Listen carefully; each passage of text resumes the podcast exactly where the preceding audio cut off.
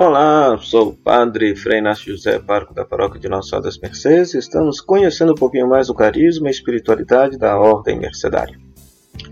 Ontem nós vimos que a situação concreta e social ao qual a Ordem das Mercês nasceu para responder, que era contraditória ao Evangelho, era justamente a situação de catividade pela qual passavam os cristãos levados para a África por parte da invasão dos muçulmanos ao sul da Espanha e ao sul da Europa de modo geral e que a ordem foi fundada justamente para libertar estes cristãos submetidos à situação de cativeiro.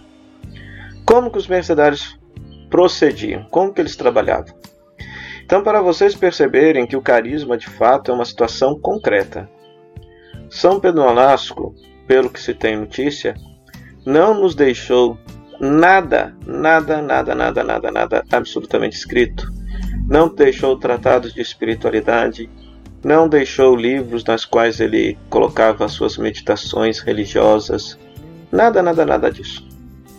Mas o que a ordem tem de que testemunha sua espiritualidade, a sua missão, seu trabalho, seu carisma, são inúmeros livros de contabilidade nas quais estão registrados as quantias que os mercedários angariavam, que às vezes compravam bens, telas com essas, com essas quantias, a fim de vendê-las novamente, fazer a quantia original ter um lucro, render, para depois, uma vez por ano, ir às terras africanas e fazer isso que vocês veem aí ao meu fundo.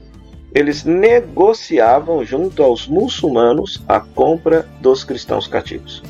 Então é claro, se por exemplo, se uma família doasse lá um valor para comprar um parente próximo que estava em situação de cativeiro, aquele dinheiro era aplicado para isso. Né? Às vezes o Estado também é, passava recursos para a ordem para que a ordem pudesse comprar tais, tais, tais, tais pessoas submetidas em cativeiro. Mas, a grosso modo, os mercenários eles esmolavam esmolavam de cidade em cidade, de igreja em igreja, através de um trabalho que até hoje está presente nas nossas paróquias, que é chamada Arca da Redenção. Havia um pequeno cofrinho em todas as igrejas com a finalidade de angariar recursos para a compra dos cristãos submetidos à situação de cativeiro. No século XIII, isso era considerado uma obra de piedade, uma obra de misericórdia.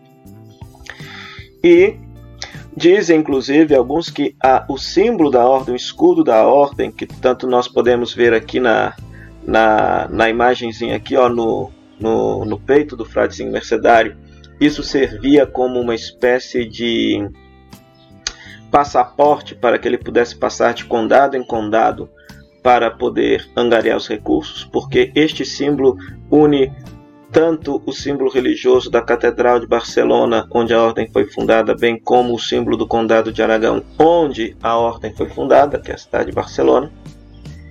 E com esse dinheiro esmolado, os cristãos compravam a liberdade daqueles cativos pobres aos quais ninguém tinha condição de pagar a liberdade. Aqui está uma coisa muito bonita, ou seja, os cristãos, os cativos, pobres, miseráveis, cujas famílias não tinham condição de resgatar, os mercenários com esse trabalho de esmola compravam a liberdade deles. Sobretudo se eles estivessem em risco de abdicar da fé cristã e abraçar a fé em Maomé. Que é um outro detalhe, né? O cristão tinha que estar em situação de cativeiro e fortemente tendencioso a abandonar a sua fé em Jesus e se converter ao Islã, e aí o mercenário comprava a liberdade desse cristão cativo. Comprava a liberdade desse cristão cativo. Então, assim agia os mercenários, né? Então, para ir lá para terras africanas, para poder negociar, não era qualquer, digamos assim, mercenário que ia. Ele primeiro tinha que entender de negociação, de entender de negócios. Ele tinha que, tinha que ser, no mínimo, bilíngue, ele tinha que saber falar árabe, a língua dos muçulmanos porque ele passaria ali naquelas terras ali questão ali por exemplo de, de semanas até meses assim negociando tentando tentando uh, conseguir o maior número de cristãos possíveis ser libertados Né? Então eram os melhores preparados que eram enviados para o trabalho de redenção. Enquanto isso, o ramo feminino da ordem, através das suas monjas contemplativas, né, rezavam, intercediam pelo bom êxito da obra, e enquanto isso, os outros bercedários na terra de origem, ou seja, continuavam a fazer o trabalho de esmolar, de esmolar, de pedir, de angariar recursos, a fim de se invertir, investir na compra desses cristãos submetidos à situação de cativeiro. Agora, o que, que acontecia se, por exemplo, tivesse algum cristão cativo em risco de perder a fé e o dinheiro tivesse acabado? Ah, isso você vai ficar sabendo no próximo vídeo. Até lá, se Deus quiser.